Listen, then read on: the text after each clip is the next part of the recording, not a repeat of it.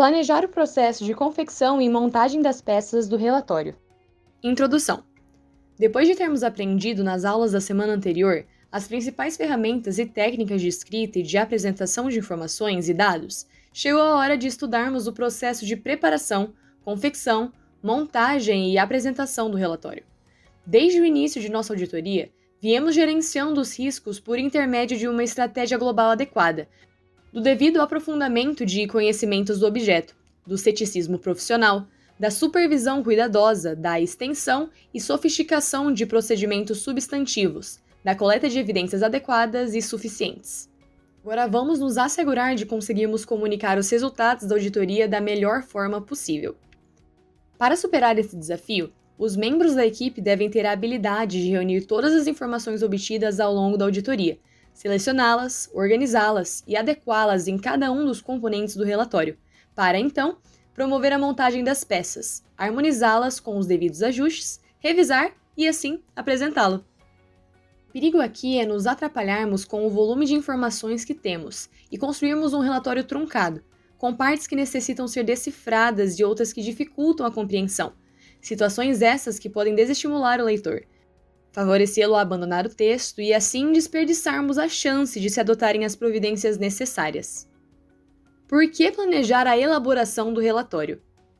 Diante do volume de informações obtidas ao longo da auditoria, dispersas em um considerável número de produtos e que estão dispostas de forma a atender seus fins, sem quaisquer critérios de priorização, é preciso, centrado nas necessidades dos usuários, com foco nas decisões que serão tomadas, planejar o que será incluído no relatório, deixar claro por que fará parte dele e de que forma serão apresentadas as peças que o compõem, a fim de facilitar a organização do trabalho em equipe e melhorar a sua qualidade. Dessa forma, poderá ser oferecido ao final um produto útil, que estimule a atenção do leitor e passe-lhe a segurança necessária para encorajá-lo a agir sobre os achados e propostas de encaminhamento. Então, a título de exemplo, quando abrimos o arquivo do projeto de auditoria, vamos ter acesso a tudo que inserimos lá para apresentar a parte da visão geral do objeto. Mergulhamos no objeto e fomos juntando todas as informações sobre as características do objeto, seus objetivos, os envolvidos na execução, as partes interessadas, as regras de negócio, sistemas e base de dados, objetivos estratégicos, os aspectos orçamentários e financeiros.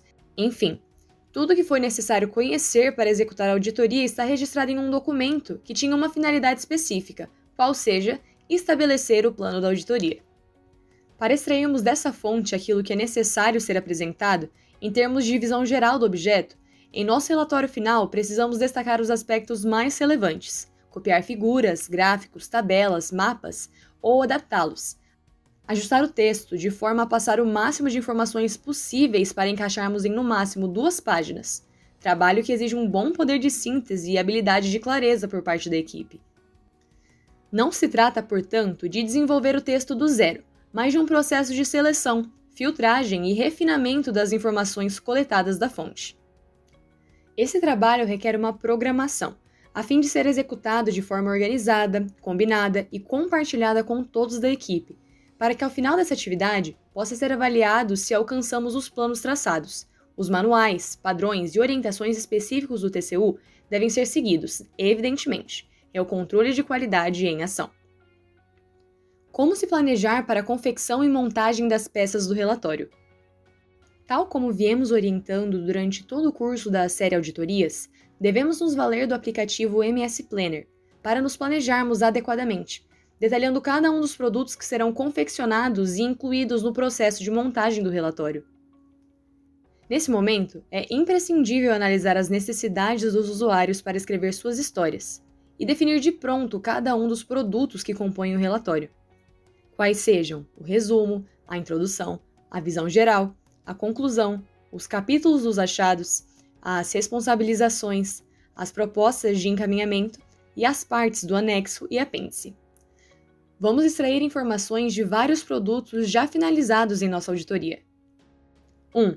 O relatório de planejamento, plano de auditoria, de onde temos os dados da auditoria, objetivo e escopo, o problema ou questão fundamental, a visão geral, esta de forma extensa, e a metodologia geral. 2. A matriz de planejamento, que contém as questões de auditoria e as metodologias específicas para obtenção das evidências. 3. As análises das evidências, as quais contam com as metodologias efetivamente aplicadas, os resultados dispostos de forma lógica em uma sequência de fatos e evidências, incluindo gráficos, tabelas ou mapas, além das conclusões de confirmação ou não dos riscos previstos no planejamento. 4. A matriz de achados, que contém os atributos dos achados, causa, situação encontrada, critério não atendido e efeitos, assim como as propostas de encaminhamento e benefícios. E 5. A matriz de responsabilização, com as descrições das irregularidades, as condutas dos responsáveis, nexos de causalidades e culpabilidades. Então, seguindo o exemplo dado para a confecção da visão geral extraída do plano de auditoria, seria feita uma programação a ser descrita no cartão específico do aplicativo MS Planner, com registros sobre os usuários, o que e para que precisam desse produto, a história do usuário, como, por exemplo, a anotação de que o ministro relator, que seria o usuário, precisa ter uma visão geral sintética do objeto, o que precisa, para se posicionar de forma mais segura quanto às propostas de encaminhamento da equipe, que seria para que precisa. Nesse mesmo cartão, seria registrado como seria entregue esse produto, o produto pronto, ou seja, quais as características que deveriam ter para bem atender aos usuários previstos, tais como a descrição dos aspectos imprescindíveis a serem apresentados, as formas desejáveis de exibir tabelas, figuras, gráficos ou mapas e o número de páginas. Para completar, deveriam ser listadas as tarefas que precisam ser feitas pelos membros da equipe para facilitar o entendimento de todos e o dimensionamento do tempo. A exemplo de 1. Ler o texto completo da visão geral do plano de auditoria. 2. Buscar nos arquivos da visão geral elementos de relevância a serem ajustados na peça de visão geral do relatório final. 3. Estruturar o texto de forma a se visualizar, de forma sintética, os assuntos a serem trazidos para os parágrafos. 4. Fechar a primeira versão do texto. 5. Submeter o texto à participação e revisão dos demais membros responsáveis. E 6. Submeter à revisão do coordenador. Tudo isso, claro, com um arquivo em Word, compartilhado a todos os membros da equipe, inclusive figuras, gráficos, tabelas ou mapas, para que todos possam estar na mesma página. Seguindo essa mesma linha, para todos os produtos que compõem o relatório, seria necessário o devido planejamento com a finalidade de se distribuírem as tarefas e combinar as formas e os detalhes, para que se possa garantir a qualidade de cada uma das peças a serem confeccionadas e poder ir montando essas peças dentro da estrutura do relatório. E por falar em estrutura de relatório, vale já falar do template do relatório, que é um documento formatado que já traz a ordem de apresentação dos capítulos, os elementos pré-textuais, textuais e pós-textuais. O template nos dá uma visão sistêmica de como ficará o relatório e facilita o planejamento de confecção e montagem das peças. Conforme vão sendo concluídas as peças, vamos tendo as versões do relatório, ainda incompleto, até a sua versão preliminar, para revisão e envio aos comentários do gestor. Após a análise desses comentários, já teremos a versão final para submeter à chefia e enviar ao relator. E como já estamos falando do template, sem a pretensão de querer substituir os campos de ajuda do Word, vamos dar umas dicas básicas necessárias para a adequada formatação do relatório. Antes, porém, a título de sugestão, vale recomendar que se reserve uma página para a capa, uma página para a chamada folha de rosto, que possui os dados do processo e da auditoria, ministro relator, número do processo e da fiscalização, a portaria de designação, o ato originário, período da auditoria, membros da equipe e unidades fiscalizadas. Uma página também para o resumo, uma página para a introdução, duas páginas para a visão geral e uma página para a conclusão, esforçando-se ao máximo para que não tenhamos mais de 30 páginas no total. Formatação de título. A primeira atividade a ser feita é a formatação de título. Basta digitar o título, selecioná-lo e na aba Página Inicial, em Estilos, escolher um estilo já pré-definido.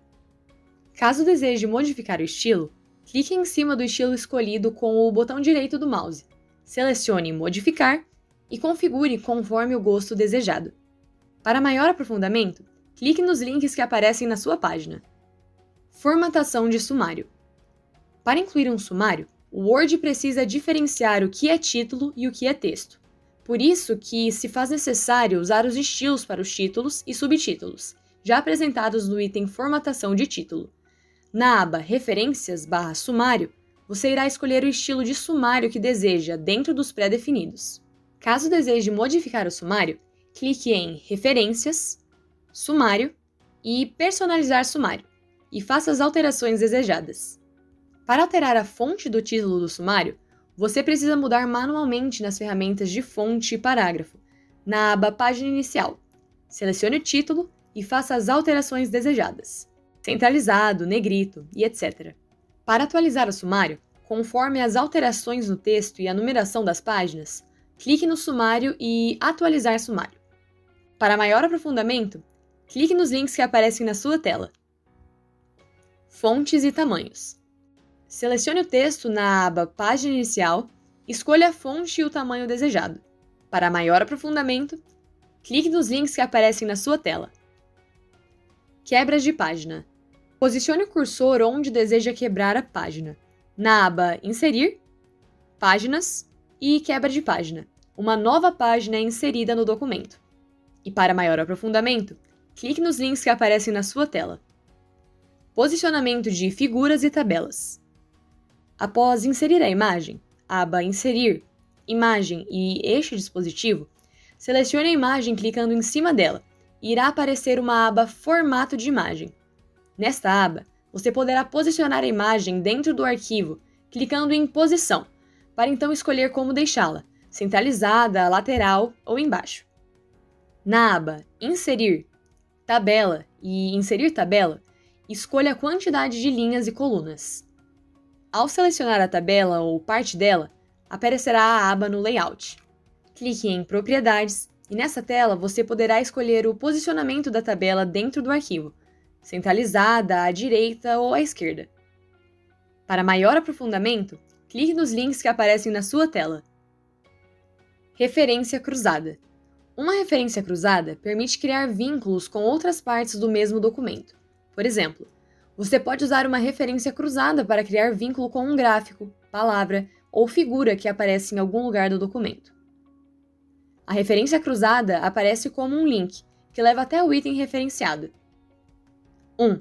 Para referenciar uma palavra no texto. Antes de fazer o vínculo, é preciso criá-lo, pois ainda não existe referência. Selecione a palavra desejada no texto e clique na aba Inserir, Links e Indicador. Dê um nome para o indicador. Clique em Adicionar.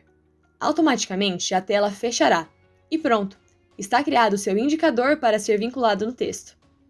Para vincular, selecione no texto a palavra desejada ou simplesmente posicione o cursor do mouse no local. Clique na aba Referências, Referência Cruzada e escolha o indicador desejado. 2. Para referenciar uma imagem. Selecione a imagem inserida, adicione uma legenda, que está na aba Referências e Inserir legendas. Para vincular. No texto redigido, quando for citar a imagem, inclua apenas a referência na aba Referências, Referência Cruzada, ou na aba Inserir, Links, Referência Cruzada. No primeiro combo que aparece, selecione o tipo de referência Figura. Abaixo aparecerá as legendas criadas. Quando colocada a referência no texto, este permanece com um link oculto, que direciona para a imagem citada. Para maior aprofundamento, clique nos links que aparecem na sua tela. Agora que você já aprendeu as principais funcionalidades de formatação, vamos mostrar um template para você visualizar. O que teremos após o planejamento do relatório? Conseguiremos visualizar, após concluirmos o nosso planejamento no Planner, todo o trabalho que deveremos ter para a confecção e montagem de cada uma das peças, dentro do prazo estabelecido, dividido por ciclos de produção, contendo todas as tarefas a serem realizadas, distribuídas aos membros da equipe. Durante a distribuição de tarefas, é interessante que a equipe atribua as responsabilidades de acordo com os perfis e habilidades dos seus membros, de maneira a se aproveitar das melhores forças individuais, sem perder, é claro, o espírito de equipe, com a participação de todos, inclusive de estagiários, que podem ajudar na escolha e montagem de imagens, como a da capa, por exemplo além de gráficos, tabelas e mapas, com toques especiais que embelezam e realçam a mensagem a ser passada, em conformidade com a abordagem do Design Thinking.